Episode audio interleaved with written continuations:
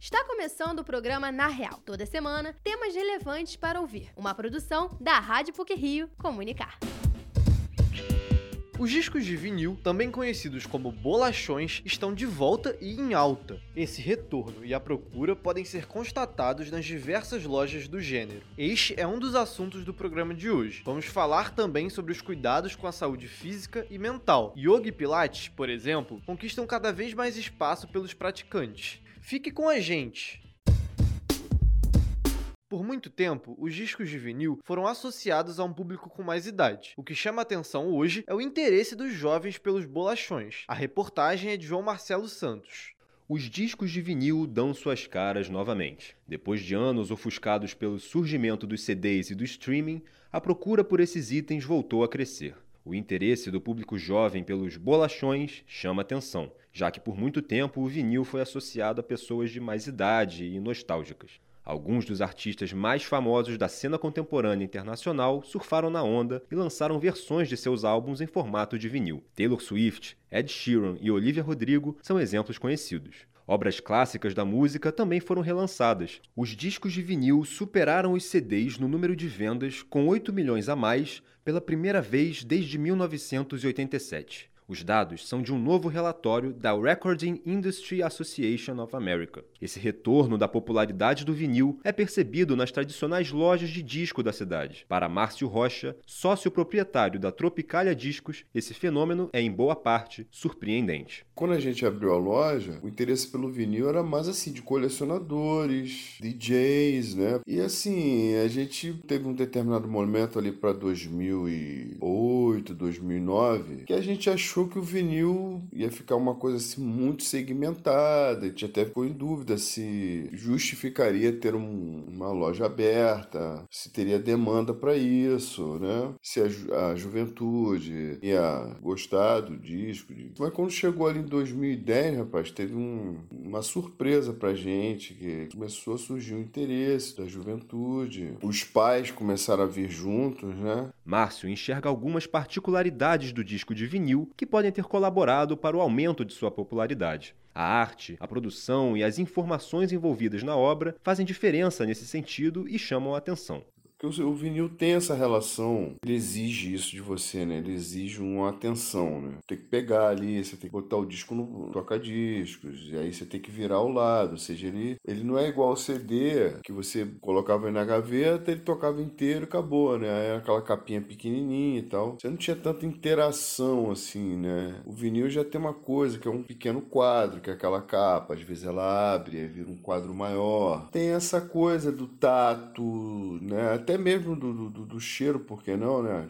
Aquela papel ali, da visão, né? Você, você é, ela é multissensorial, né? O vinil tem essa coisa. Márcio é proprietário da Tropicalia Discos desde 2003, quando fundou a loja com seu amigo Gilson Bruno. Localizada no centro do Rio de Janeiro, na Praça Olavo Bilac, abriga um acervo que comporta os mais diversos gêneros musicais. Segundo Márcio, os discos mais procurados na Tropicália são os de MPB e rock. Acervos de vinil não são encontrados apenas em lojas, sebos ou livrarias. Os muitos colecionadores dessas peças dedicam tempo e espaço para exibi-las e escutá-las. A paixão da pessoa pela música e seus infinitos caminhos podem condicionar o gosto pelo vinil e todo o seu valor simbólico, e por vezes a afetivo. Foi assim que aconteceu com o professor do Departamento de Comunicação Social da PUC-Rio, Rômulo Matos. Para além de um colecionador de discos, com mais de 1.700 exemplares, ele também se considera um pesquisador musical. O professor enxerga que o vinil tem aspectos particulares importantes, como a ficha técnica do álbum e as letras oficiais das músicas.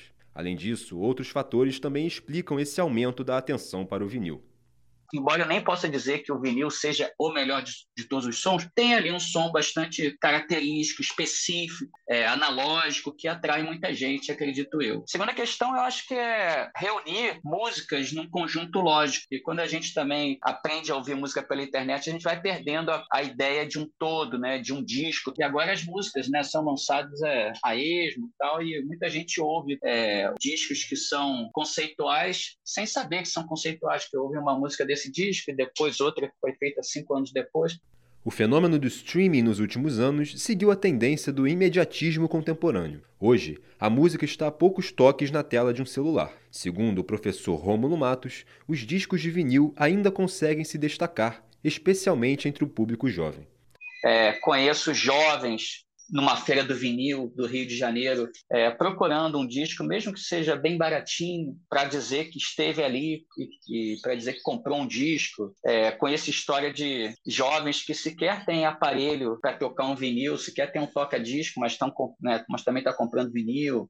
Com os vinis em evidência e novos artistas explorando esse formato, as lojas buscam mostrar acervos diversificados e interessantes para diferentes públicos. São muitos os pontos de venda de discos pelo Rio de Janeiro. Além da já citada Tropicália Discos, existem outros exemplos. A Baratos da Ribeiro, agora na rua 19 de fevereiro, em Botafogo, a Record Story Discos, na rua do Lavradio, e a Only Music Records, na rua 7 de setembro. Essas duas últimas no centro da cidade. João Marcelo Santos, para o Na Real.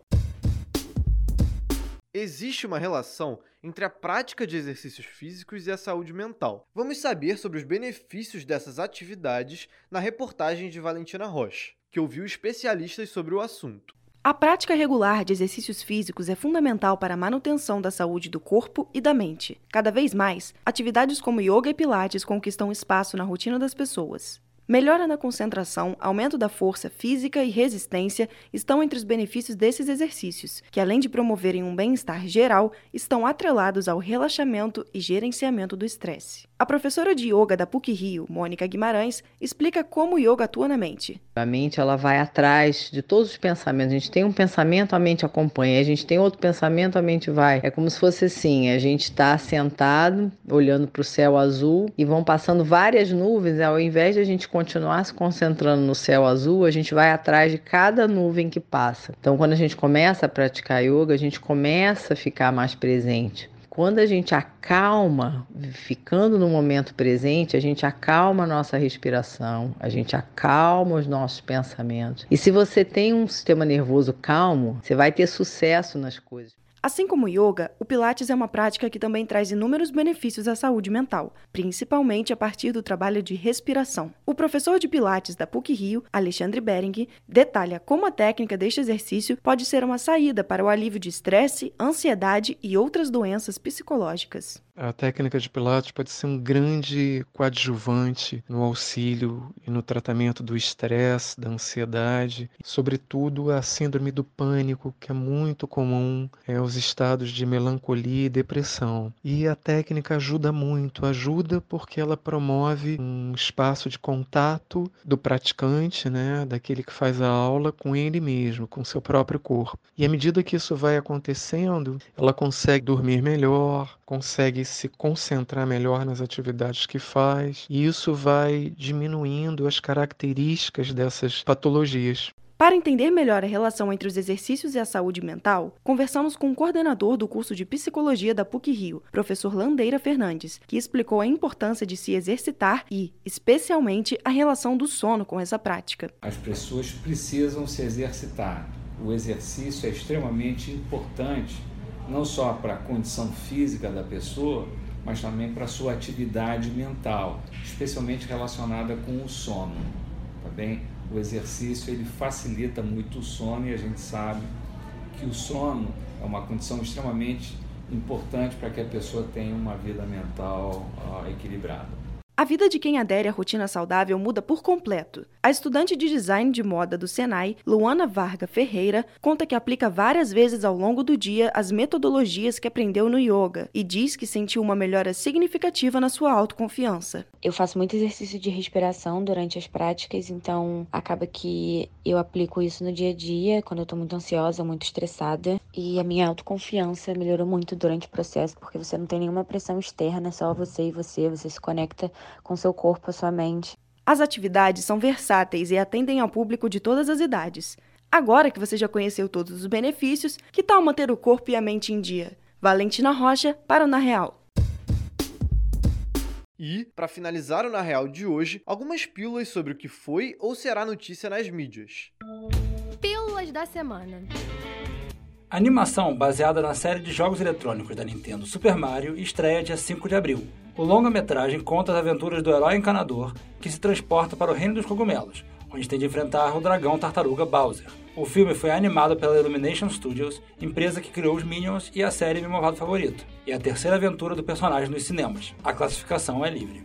Sol Nascente, em Brasília, ultrapassa Rocinha e se torna a maior favela do Brasil. A informação foi divulgada na prévia do censo 2022. Os dados mostram que o Sol Nascente conta com 1.126 domicílios a mais que a Rocinha. O crescimento em relação ao número de domicílios foi de 30% comparado com os números de 2010. Já a Rocinha, 20%.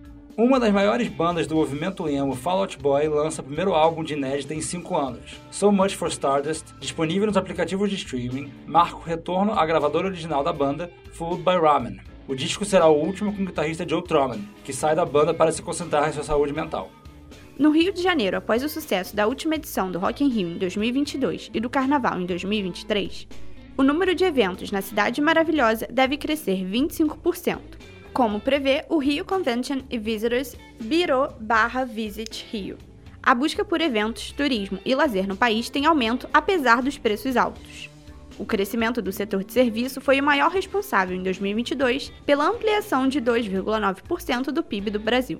Inscrições para a oitava edição do Prêmio Nacional de Inovação ficarão abertas até o dia 31 de março. Premiação criada em 2016 reconhece pequenas, médias e grandes empresas que se sobressaem em vendas e em desempenho social e ambiental. O prêmio para o vencedor inclui imersão em ecossistemas de inovação e a divulgação nacional do projeto em mídias digitais. A avaliação será de abril a junho e a cerimônia de premiação será dia 26 de setembro.